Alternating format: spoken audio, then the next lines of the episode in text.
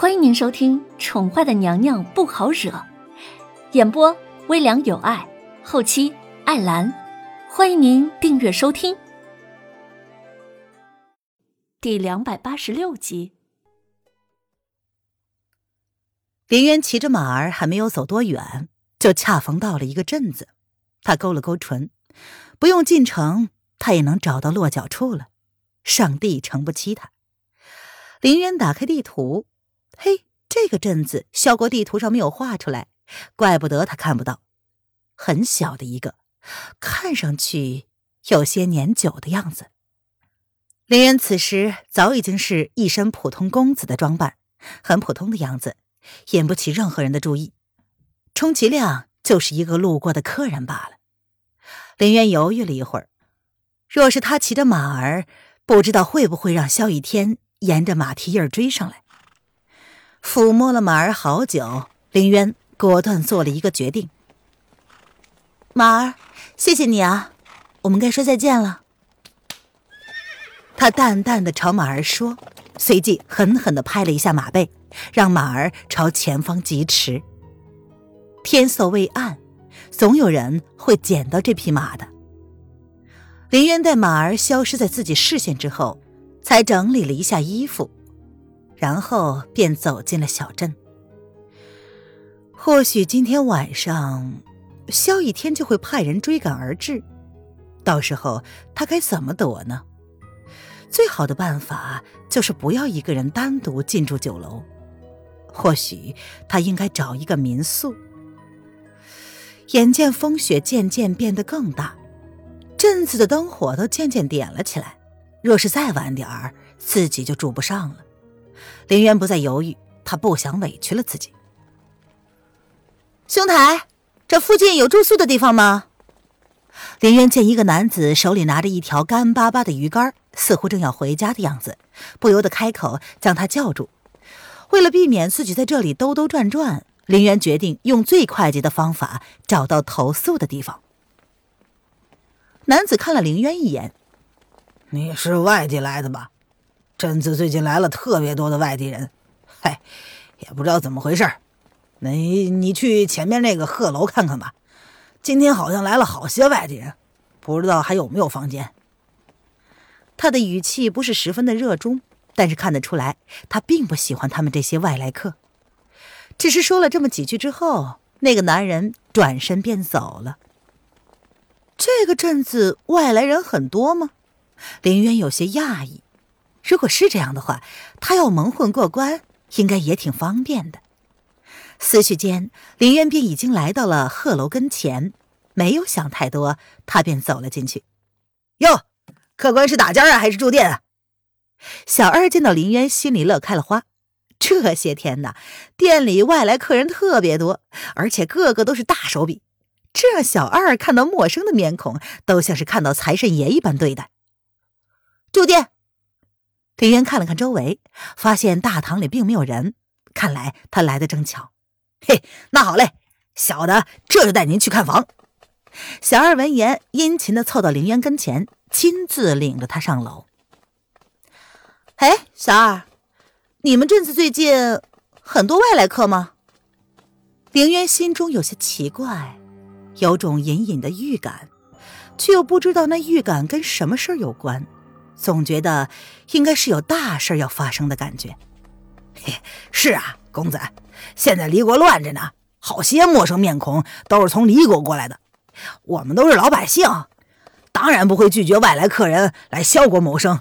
您说是不是？小二听凌渊的口音，便能听出他也不是萧国人，便如实开口跟凌渊解释道。间接的说明了这些外来客大部分都是从离国来的。林渊闻言更加疑惑，暗自皱了皱眉，却并不打算再开口询问了。嘿，公子啊，您看，这是本店仅剩的一间房间了，很干净的。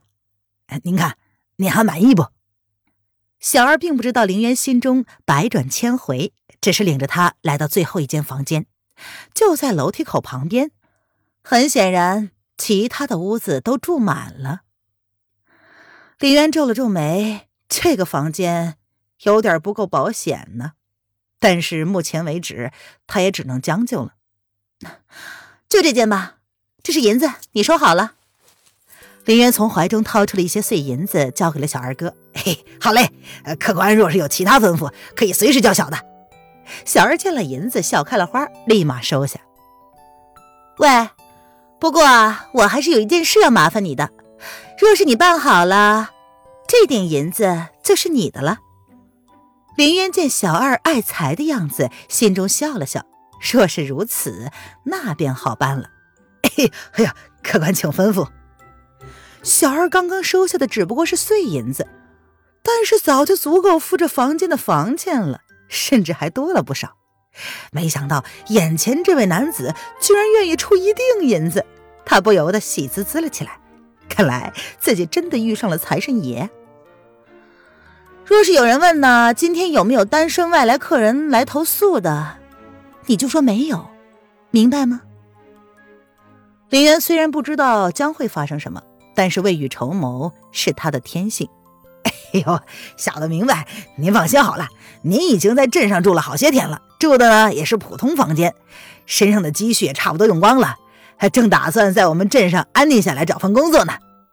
这小二啊是个极其机灵的人，一听刘渊这么说，便知道林渊的意思是什么。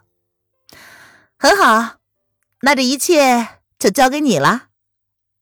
林渊闻言。满意的勾了勾唇，这才将手中的银子交给了小二。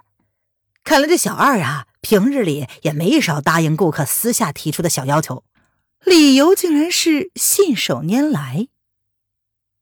嘿嘿，哎，您放心，能够帮上客官是小的荣幸。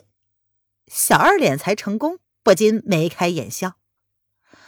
这样就好，你先下去吧。再过一个时辰，给我送些饭菜上来。林渊有些疲惫的对小二说道：“他想给自己一个安静的空间。今天发生了太多的事，他还没有想到该要如何处理眼前的处境。所有的计划都提前了，赶了一天一夜。现在外头又下了这么大的雪，萧逸天一时半会儿想要追上他也并非易事。况且他明天早上便会离开。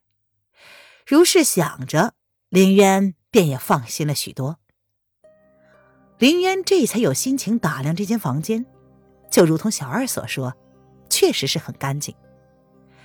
将窗户打开来，让空气流通一些。林渊脱下了自己的外套，眸子却不由自主的朝对面屋子的窗户看去。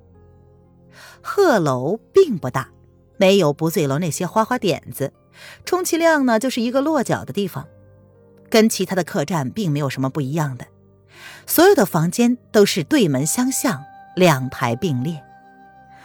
林渊还能隐约的看见对面屋内那名男子的身影，看起来身子很高大，身材修长，偏瘦。不知看了那个影子多久，林渊突然回过神来，他嘲弄的笑了笑，自己什么时候对陌生人有着这么浓烈的好奇心了？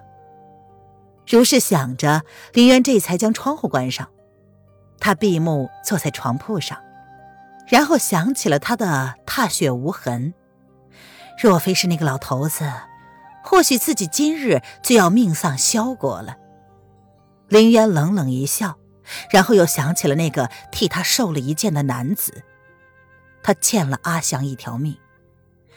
林渊自认为这辈子没有欠过谁的。却欠了阿祥一份还不上的情谊。在林渊对面的房间，影月开口问道：“主子，今日外面风雪更大了，明日我们只怕要早些启程。”唉，萧逸天捉拿的那个女子可有消息了？叶轩寒蹙着眉，今日总是感到心神不宁，仿佛有什么事情发生了似的。萧逸天追赶的那名女子身份不明，只说了是偷他行军令牌的女贼，势必要全国通缉。若是如此的话，跟那个女人会有关系吗？嗯，还没有。属下听说，萧王府前几天寝宫差点被烧，估计就是跟这个女贼有关。嗯，属下猜想，应该不是夫人才对。影月心中也是有所怀疑的，但是能够从萧王府的层层包围之中逃脱，这个女贼的功夫应该是很不错吧？而他们的夫人却是一个手无缚鸡之力的女子，怎么可能会是那个女贼呢？影月的猜想是有道理的，叶轩寒也是这么想的。林渊的身手他是知道的，只会一些皮毛，对付普通人或许还行。但若是对付训练有素的王府精兵，或者是萧国的影卫，只怕……你务必打听那个女人的下落，必要的时候要将她带到我的面前。既然萧逸天说他手中握有行军令牌，那么他对萧逸天肯定是有用处的。叶轩寒冷淡的下令：“啊，属下明白。”影月点了点头，他看了主子一眼，发现这些天。主子的情绪越来越理智，越是靠近萧果，主子就越是冷静。这样的他，仿佛让自己想起了几个月前的主子，为了夫人而独自承受血骨之苦的主子。至今，主子身子依旧偏瘦。以前他或许不太明白，身为一个帝王，怎么会对一个女人动心，甚至是不惜性命呢？现在，或许有些明白了。你下去吧，今日早些休息，明日一早咱们便启程。叶轩寒心中那股烦躁越来越浓，这让他静不下心来思考接下来该如何打算。是，属下告退。影月见状不敢多留，他退出了房间，将这空间留给这个浑身孤寂的男子。彼时，两个人就在同一地方，可是彼此。却都不知道。听众朋友，本集播讲完毕，请订阅专辑，下集精彩继续哦。